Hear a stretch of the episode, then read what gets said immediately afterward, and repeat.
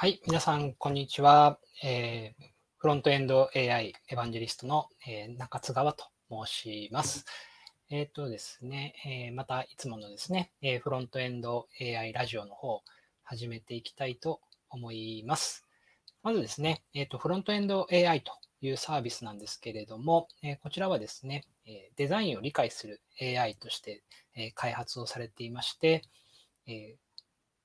ウェブサイトにですね、画像をアップロードすると、え HTML と CSS のコードが出力されるといったローコーディングサービスとなっています。で、えーローコーディローコーディングと言っているのはですね、その画像を解析した結果に対して、自分でですね、ID とかクラス付けを行ったりとか、あとタグの構造をですね、例えば div からえリストに変えるみたいな、そういった操作をですね、ウェブページ上でできるようにしているからです。で、その操作が終わったらですね、エクスポートっていうのを実行すると、HTML と CSS ファイルがダウンロードできるといったサービスになっています。で、え画像がですね、いわゆる一般的な JPEG 画像をアップロードする形になっていますんで、まあ、例えば Photoshop であったりとか、イラストレーターであったりとか、え他のどんなですね、えデザインツールであったとしても、まあ、最終的に JPEG 画像さえ出力してくれれば、え利用できるといった、サービスになっています。はい。で、そのフロントエンド AI ラジオなんですけれども、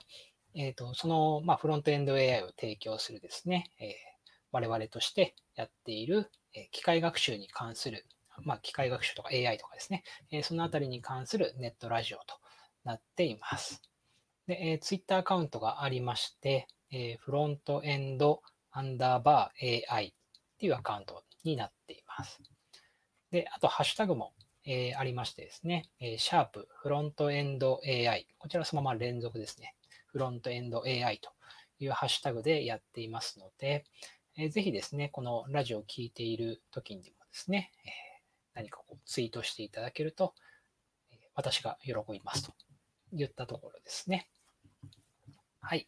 で、えー今日のフロントエンド AI ラジオの内容なんですけれども、まあ、まずですね、えいつもやっている通り、え AI とか機械学習が利用されている場面についてというのをお話ししていこうかなと思っています。今日はですね、特にスポーツ分野におけるですね、AI 機械学習の利用がかなり進んできているというのが、えー分かってきていますので、えそのあたりに関してですね、まずご紹介したいなと思っています。で、えその後ですね、まあ、いつもだったら AI 機械学習をどう学んでいますかといった内容なんですけれども、えー今日はですね、それをちょっと飛ばしてですね、え最近のニュースについてですね、えーいろいろ取り上げていきたいなと思っています。えいつもですね、え調べていくと AI とか機械学習に関するニュースっていうのはですね、結構多くてですね、え毎回こう消化しきれずにですね、どんどんこう積んどくというか、えー紹介ししきれなかったニュースがですね、どんどん溜まってきてしまっている状態ではあるので、えー今日はですね、なるべくその、えーニュースとか最新の事例とかですね、えーそのあたりを、えーなるべく多めに紹介していければなというふうに思っています。はい。では、えーフロントエンド AI ラジオ、えー第5回目？第4回目ですね。失礼しました。第4回目始めていきたいと思います。では、まずですね、スポーツ分野における AI 機械学習の利用状況に関してですね、ご紹介をしていきたいなと思っています。で、やっぱりですね、スポーツっていうのは、動きのあるものになりますので、数多いのはですね、やっぱりそのカメラで撮影して、その映像に対して何らかの処理を行うといったものになってきます。えまず分かりやすいところで言うと、球技におけるえボールのトラッキングですね。例えばバレーボールであったりとか、バスケットボールであったりとか、あとサッカーとかですね。あと、まあ、アメフトとかラグビーとかもそうですね。まあそういったこう、ボールの動きをトラッキングすることによって、えそのカメラがですね、えー一番そのいいポジションを、えー映し続けるとかですね。あとはまあ後でその動きを分析するっていうところで、えボールをトラッキングして、えなるべくそれが中央に収まるようにすることによって、選手の動きを分かりやすく可視化するとかですね、そういったところで使われていたりもします。でそれは当然ですね、ボールっていうものをちゃんと認識した上で、えそれをこうトラッキングしつけるっていうところで、AI とか機械学習が使われているといったところですね。で、えっ、ー、と、まあ、えー、球技じゃないところでいくとですね、例えば水泳とかありますね。えー、多分水泳の中継を見られたことがあると思うんですけれども、そうしたときにその選手のいるところに沿ってですね、自動的に線が引かれるとかですね、えー、選手をこう、まあ複数、えー、6連とかあると思うんですけれども、それぞれの選手をトラッキングして、え、可視化できるようにするとかですね、そういった映像に対するエフェクトですね。そのあたりでも、えー、使われていたりします。で、他にはですね、例えば、えー、ドローンを使ったケースですね。まあ、最近ですと、そのドローンもすごく優秀になっていて、動きも正確ですし、カメラの解像度も非常に上がっているので、えー、ドローンを使ってですね、まあ、自動追尾っていう形で、えー選手であったりとか、あと走っているとかですね、自転車に乗っているとか、車で移動しているみたいなのを追尾する機能とかもあったりしますね。でこのあたりは、え人であったりとか、車とか自転車とかを常にトラッキングし続ける形で、え自動操縦しているといった使い方になってきています。で、え一部においてですね、え審判の部分で、え機械学習が使われるようにもなってきていますと。で、これがあったのがですね、えー、テニスかな？そうですね。え、プロテニスの大会では、え、審判の判定に納得できない場合にですね、選手は1セットに対して3回まで、えー、そのなんでしょうね、カメラを使った、え判定を頼ることができるというふうになっているそうですね。であとはまサッカーとかもそうですね。いわゆる VAR って言われるものですね。ビデオアシスタントレフリーって言われるものの導入が進んでいるというのがありますね。で、えー、まあ、このあたりはですね、なかなか難しいところもあるのかなというふうには思ってまして、完全にその AI とか機械によってですね、完璧な判定ばっかりされてしまうのがいいのかどうか。まあ、当然ですね、え誤審であったりとか、えなんかどちらかにこう偏っているみたいになるとですね、見ている側としてはすごいフラストレーションが溜まるケースは多いのかなと思うんですけれども、まあ、それでもですね、その、えー、まあ、人間の判定っていうのが重要視されるケースもあるのかなというふうに思いますね。なので、まあ、スポーツによっては、なかなかその判定、審判の部分においてはですね、えー、導入が進んでいないケースもあったりしますね。はい。で、あとはですね、えー、そのスポーツの試合の動画を分析したりとか、あとタギングするっていうところで、えー、利用されているケースはよくありますね。で、この動画のタギング、例えばまどの選手がどこにいるとか、どの選手がシュートを打ったとか、どの選手がスティールしたとかですね、そういったものをこう、動画を全部こうタグをつけてですね、分あのまとめていくっていう作業は非常に大変で手間のかかるものなんですけれども、その部分だけをまあ、まず機械にやってもらって、その結果出てきたものを、えそれをアシスタントの人たちが分析したりですとか、え監督とか、えね、チーフの人たちがそれを使って分析すると。対策を立てるみたいな、そういったその補助としてですね、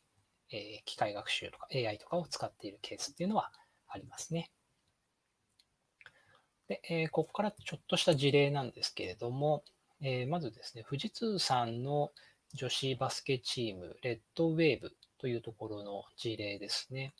えこちらではですね、え選手とボールを画像処理で自動追跡して、プレイをデジタル化するモーショントラッキング技術の高精度化に AI を活用しているとなっていますね。でえ、本拠地となる体育館に8台のカメラを設置して、選手試合中の選手の動きとフォーメーションやシュートを認識して記録するシステムを導入しているというふうになってますね。ぱその、えー、モーショントラッキングとかですね、まあ、そのデータをとにかくいっぱい集めて、それをその分析するところとか、まあ、分析をいかに楽にするかみたいなところで、えー、機械学習が使われるケースは多いようですね。で、あとはですね、同じ、えー、その富士通さんの記事から、えー、体操競技における、え採点のえー、システム導入が進んでいるとありますね。まあ、特に体操とかはですね、なんかこう、技のキレとかですね、なんか芸術ポイントみたいなものもあったりするので、なかなかその、えー、審判の人たちのですね、個人の感性みたいなものが入ってきてしまうところがあるかなとは思いますよね。なんかよくその自分の国の選手があの高得点になったりとか、えー、まあそうじゃないところが、えー、ちょっとこう点数が低くなったりするみたいな話も聞いたりはするので、まあそのあたりをですね、え、きちんと正しく判定するために使っていくのかなとは思いますね。まあでも、それがいいのか悪いのかっていうのはちょっと良し悪しあるのかなという気はしますね。で、あとはですね、面白いところだと、えっ、と、スパ、スパイア、スパイアというサービスがありますね。これは、えっ、と、例えばですね、サッカーとか、あと、うんと、プロ野球とか、うん、あと競馬とかですかね、あと J リーグとか、そのあたりの勝敗を予測するサービスですね。スポーツと AI とデータ解析でスポーツの見方を変えるというふうに書かれてますね。もともとはワープというサービスだったんですけれども、それが、えっ、と、スパイアというふうに名前を変えたとなっています。で、えー、もともとそのワープっていう時はですね、サッカーの戦況予測 AI を搭載した AI サッカーシミュレーションメディアだったというふうになってますね。今はあのそれをさらに広げてですね、え、野球であったりとか、競馬とかですね、まあそういうのも入れ、いろんなスポーツに対応した形で、えー、勝敗予測をしているといったものになりますね。で、え、記事によるとですね、えっ、ー、と、約20体の AI を使って10分間の試合を100回実施し、えー、最も確率の高い結果を提示すると。なので、えーまあ、実際にそのシステムの中で、えー、試合をシミュレーションしてですね、それをまあ100回実行して、その中で一番確率の高いものを提案してくれると。でえ、これは、え、サッカーくじ、トトの予想に、え、用いられるなど、主にサッカー観戦者向けの技術で、2018年の FIFA ワールドカップでは、日本・セネガル戦の2対2の引き分けという予想を見事に的中させ、注目を集めたと書いてありますね。まあ、こういった、あの、いわゆるサッカーくじであったりとか、まあ、そういう家計ごとですね、えそういったところにも使える技術とサービスとなっています。あとはですね、えー、プロ野球に AI 解説者が登場したという記事がありますね。で、えー、これは NHK の事例みたいですね。NHK は2017年に、データテクノロジーを用いてスポーツ観戦を、スポーツ解説をするシステム ZUNO を開発したと。え ZUNO って書くんですけれども、多分 ZUNO ですね。ZUNO なのかな。はい。えー、頭脳は2004年から記録されている打席データを AI に学習させて配球などを予測。AI 解説者として生身の解説者では見つけることのできなかった選手の傾向を明らかにしたというふうに書かれてますね。あとは、えー、試合のハイライト動画にも AI が関わっていると。まあ、やっぱそういう動画のスポーツ全体を見て、そのうちのこう盛り上がったポイントを見つけていくみたいなのは結構大変な作業だと思うんですけれども、IBM 社による AI のワトソンは、ファンの歓声や選手の動きなどから観客の興奮度を分析し、ハイライト動画の作成に活用されているというふうに書かれてますね。これもなかなかすごいですよね。その周囲の状況認識して、その中でその興奮度っていうのを分析した上で、それをピンポイントに合わせてつないでいくことによって、ハイライト動画を自動で作っていくということですね。で、あとはですね、えっ、ー、と、ここにあるのは、えー、混雑状況の予測っていうところにも AI が使われていると。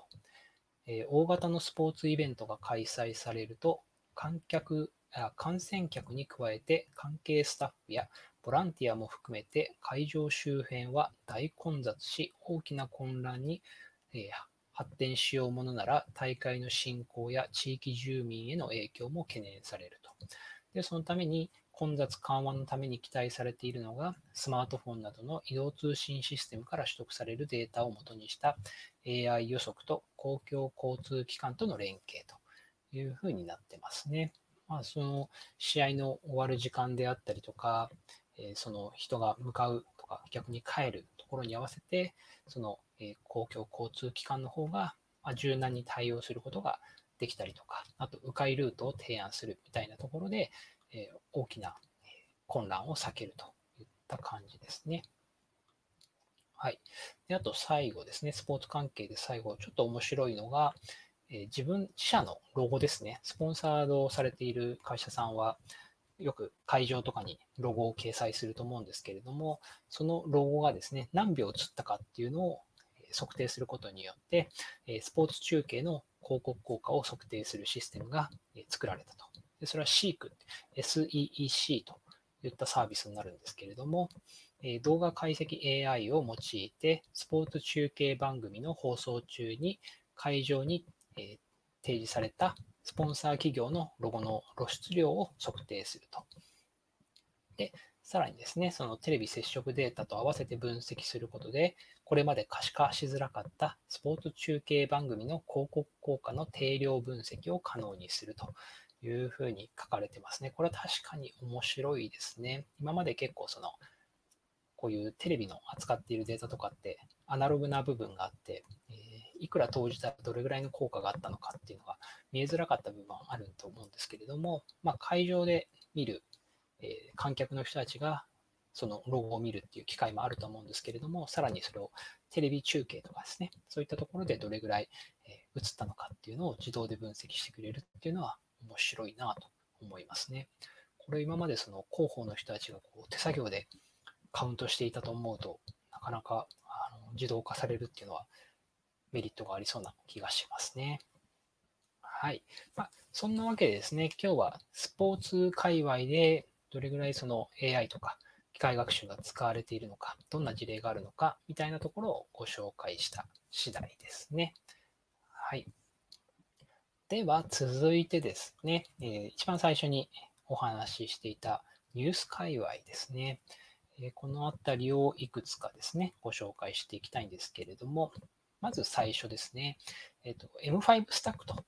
いう IoT のデバイスがあるんですけれども、えー、それのですね、M5 スタックユニット V2 という AI カメラが、えー、発売開始しましたと。で、えー、それをですね、試した方のレビュー記事がアップされています。で、え、お値段がですね、9592円で、え、基本的にその M5 スタックユニット V2 だけで動くんですけれども、えー、使える機能がですね、あらかじめも準備されていて、対象物の認識、えカスタムトレーニング、で、さらに顔認識と検出、対象物の自動トラッキング、形状認識、マッチング、面積の自動計算。であと、カラー検出、マイクからの音声取り込み、QR コードの認識。などなどの機能があらかじめ組み込まれた結構ちっちゃいデバイスですね。そこにもうカメラも入っているというのが、発売開始しております。で、これを使えばですね、そのいわゆる AI カメラ、カメラの映像を分析して、そこから情報を取り出すみたいなものは、すごく手軽に実装できるかなと思います。で記事にはですね、記事はですね、Linux で動くっていうふうに書いてあるんですけれども、えこれもちろんあの Windows でも Mac でもドライバーをインストールすることで使えるようになっていますので、えぜひご興味がある方はですね、M5 スタックユニット V2 ですね、そちらを手に入れていただければと思います。はい。続いてですね、ニュース記事で、この人、家賃を滞納しそう。AI が予測、入居審査を45分から16分にという記事が出ていました。で、その家賃保証の入居審査と家賃滞納データから20を超える特徴量を抽出し、それを使ってですね、えーと、その家賃を滞納しそうかどうかみたいな予測性、予測をしていると。で実際ですね、予測精度は70%を超えたというふうに書かれてますね。で、まあ、これに対する反応としてですね、まあ、その AI を使って、その、こう、普遍的にあるラベリングをもとにですね、その人はいいとか悪いとかっていう判定をするのがですね、そもそも良くないんじゃないかみたいな話もあったりもするんですけれども、なんでしょうね。この、結局その、今まではその20ぐらいを超えるですね、特徴量っていうのを人の目見でですね、チェックして、まあ、いわゆる勘でですね、これはちょっと、あの、滞納しそうだなとか、大丈夫かなみたいなのを判定してたと思うんですけれども、それを結果的にですね、まあ、ブラックボックスではあるんですけれども、自動でやっていくといったところになるかなとは思うので、まあ、結果的に言うと、その人がやるか、えー、コンピューターがやるかっていう差でしかないのかなという気がしますね。で、それをこう人間が見落としていたポイントっていうのを、えー、システムでやると、え精度が上がったという話なのかなというふうに思いますね。はい。では続いてですね、えー、テスラが強力なスーパーコンピューターを使ったビジョンオンリーの自動運転アプローチを追求しているという記事が、えー、 TechCrunch Japan の方、 TechCrunch Japan さんからですね、えー、記事として出ていました。で、この vision only approach なので、いわゆるその自動運転の車によくそのセンサーがいろいろ搭載されていてですね、まあ、超音波であったりとか、えー、まあ、音の反響とかですね、まあ、いろんな情報を取り入れて、その自動運転っていうのは実現されているんですけれども、そのテスラが目指す形っていうのは、いわゆるそのカメラを使った vision only のアプローチになるといった内容ですね。で、この vision only のアプローチっていうのは、その、まあ、その、すごくきめ細かい正確な地図を手に入れて、えそれをですね、維持し続けながらやっていくのに比べると、え拡張性が高いというふうに書かれてますね。ただその一方で、いわゆる物体の検出であったりとか、えー、運転を担当するニューラルネットワークが人間の奥行きとか速度に対する認識能力に、え匹敵するスピードでですね、え情報を処理しなければいけないというところで、え課題も多いというふうに書かれています。実際、え、まあ、そのビジョンオンリーがいいのか、それともいろんな複合的なデータを合わせていくのがいいのかっていうのは、まあ、今後のその自動運転の発展に、えー、結構つながってくるのかなという気がしますね。ただまあ、なんでしょうね、個人的にはそのカメラだけでは見えない、見えないポイント、ちょっとその曲がった部分とかですね、えー、まあ、この360度カメラだったら全体見えますけど、まあ、その人間の目が届かないポイント、まあ、そのカメラも視覚になってしまうようなポイントに対しては、別なデータを合わせた方がいいのかなという気はしますね。はい。では続いてですね、えー、こちらは IT メディアさんの記事で、えー、ディープフェイクはどう作られる？技術技術資料を無償公開、東大発ベンチャーというふうに、え、なっています。でこちらはですね、えまあ、東大発のベンチャー企業のナブラスという会社さんが、ディープフェイクと生成ディープラーニングと題した技術資料を無償公開しているという記事になります。で、これはですね、いわゆる、えっ、ー、と、GAN ですね。えー、敵対性ネ、えー、敵対的生成ネットワークですね。はい。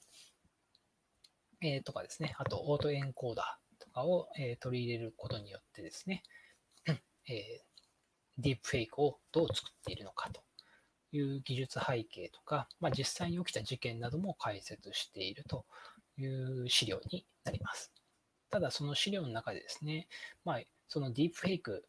っていうのが、まあ、実際問題とかも起こしているとは思うんですけれども、それを単純にそのディープフェイクイコール怖いみたいな感じで表面的に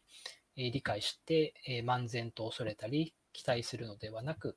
できることや限界などを理解し、警戒するべきことは適切なレベルで警戒して対応し、活用すべきことは活用する姿勢が、まあ、大事ではないかといった内容になっているとなってますね。まあ、確かに、えー、技術っていうのはですね、えー、基本的に中立なもので、その利用の仕方によってですね、えー、いい方にも悪い方にも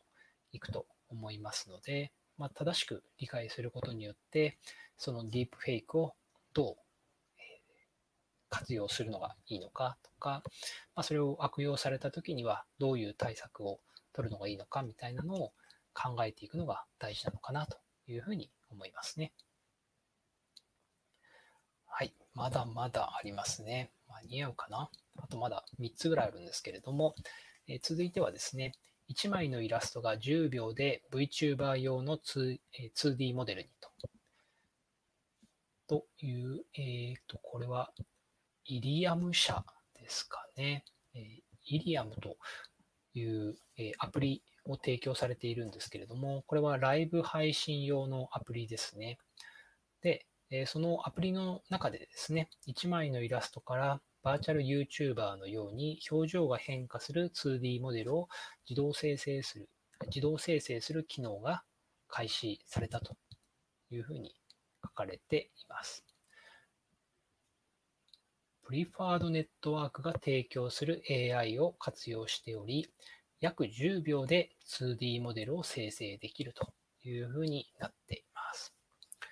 これは実際にちょっと試してみたいですね。アプリ自体は、えー、と無料で配信されてまして、iOS、Android 両方あるということです。先ほどちょっとダウンロードだけはしてみたんですけれども、すいません。まだちょっと試す時間がなくてですね、えー、後ほどちょっと試してみたいなというふうに思っています。はい。もしですね、皆さんも何かこう 2D のイラストがあればですね、えそこ、その、え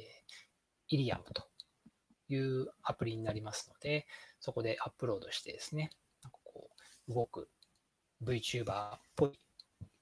2D モデルを作ってみてはいかがでしょうか。はい。では、続いてですね、えっ、ー、と、これはロボスタさんの記事ですね。えー、農業用ロボットの開発を加速。東大キャンパス内にいちごの完全自動栽培ロボットの研究開発施設え、ハーベスト X ラボ設立というふうになっています。でこのハーベスト X ラボではですね、いちご農園の協力のもと、受粉及び収穫の検証を行ってきたんですが、えその、まあ、その実証実験はすでに完了してですね、今後はロボットシステムの検証、評価項目の追加、試験サイクルを加速していくというふうに書かれています。でこれを完成させることによってですね、いちごの完全自動栽培ができるロボットが作れるということですね。これはなかなかすごいですね。ああの、記事の方にですね、プロボスタさんの方に記事もあって、そこに写真などもありますので、ぜひご覧ください。はい。で、えー、ちょっと最後ですね、えー、大手コンビニ AI で値引き、売れ残り防止で食品ロス削減へと、これは NHK ニュースさんの方に書かれている記事になります。で実際ですね、まあ、あの食品のロスっていうのは非常に大きな問題で、年間3割近くそれによって AI を使うことによって削減できるかもしれないというふうに書かれてますね。で一店舗あたりの売れ残りによる廃棄量は年間で2トンを超えると推測されているそうですね。なので、えこれがま東京都内の500店舗でやった調査というふうに書かれてますんで、ま、累計すると1000トンになるということですね。やっぱその食品ロスっていうのは大きな問題で、かつその廃棄する費用とかもですね、結構高くつきますので、え、AI によってですね、自動自動的にというか、え、値引きするタイミングをですね、教えてもらうことによって、え、食品ロスが減るのはいいことかなというふうに思いますね。はい。まあ、今日はギリギリ、え、ニュース内容はお伝えできたかなというところなんですけれども、えっ、ー、と、一応ご連絡ですね、イベントがありますと。えっ、ー、と、まあ、このネットラジオで、ポッドキャスティングで配信していると、もうすでにですね、終わってるイベントとかも出てきちゃうんで、うん、ちょっとまあ、あの、そこは考えどころかなというふうには思うんですけれども、まあ、なるべくですね、イベントのご案内も今後はしていこうかなというふうに思っています。で、えー、まずその第1弾ですね。えっ、ー、と、2021年の6月29日。まあ、えー、今日やっているところからすると来週の火曜日なんですけれども、えー、次世代ウェブ制作ウェビナーというのを、え、行います。でこれはですね、主に Web の制作会社さんとかですね、まあ、そのあたりのディレクターさん経営層などを対象としたイベントになってまして、えー、桜インターネットさんとかですね、あと、クロコっていうマイ、えー、ヘッドレス CMS ですね、え、そちらを提供されている、え、ディバータさんとか、あと、え、PWA ナイトっていうですね、え、コミュニティを運営されているタムさんとか、で我々のフロントエンド AI とかですね、え、そういった方が方々によるそのウェビナーとなっています。でそこでですね、その Web の制作っていうのがどういうふうに変わってきているのかとか、最新技術でこういうのを知っておくのがいいですよみたいなのをご紹介できればと思っていますので、えー、ぜひお時間あればですね、その次世代 Web 制作ウェビナーの方にですね、ご参加いただければと思います。はい。っていうところで、えフロントエンド AI ラジオのエピソード4ですね、第4回。まあ、え第4回ってことは大体1ヶ月ぐらいやってきたというところですね。えまだまだあの毎週ですね、継続的にやっていきますので、えぜひあの毎週木曜日の5時からはですね、フロントエンド AI ラジオの方をですね、え聞いていただければと思います。